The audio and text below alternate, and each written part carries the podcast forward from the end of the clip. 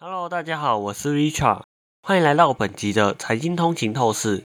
今天我们将深入来讨论一个近期引起国际关注的新闻：美国司法部对瑞信集团和瑞银集团的调查。我们将了解背后的情况、可能的影响以及事件的最新发展。知情人士透露，美国司法部正在调查瑞信集团和瑞银集团，原因是他们涉嫌监管不力，导致俄罗斯客户规避制裁。这个消息对瑞银的股价产生了重大的影响。苏黎世盘中下跌了七点九趴，之后有收敛起来。跌幅缩小至二点九趴。为了更好的理解这件事情，我们需要回顾一下事件的背景。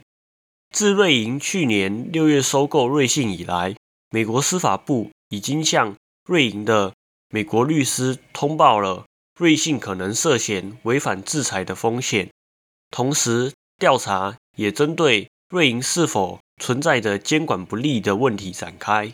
据知情人士透露。虽然调查已经开始，但仍处于早期阶段，可能不会立即导致检控和和解。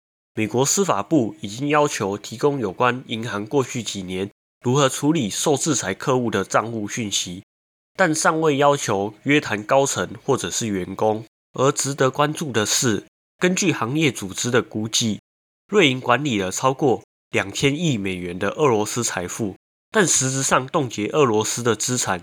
仅约八十四亿美元，这引发对于监管和执行制裁的问题。总之，这是一个仍在发展中的故事，我们将继续关注并报道最新的发展。这次的事件对金融市场和国际政治的关系都有潜在的影响，我们将继续为您提供相关的讯息。感谢大家收听本期的财经通勤透视。如果您喜欢我们的节目，请不要忘记在您喜欢的 Podcast 平台上面订阅《财经通勤透视》。您也可以追踪我们的 IG、Facebook，或者是订阅我们的 YouTube。那我们就这样，下一次再见喽，拜拜。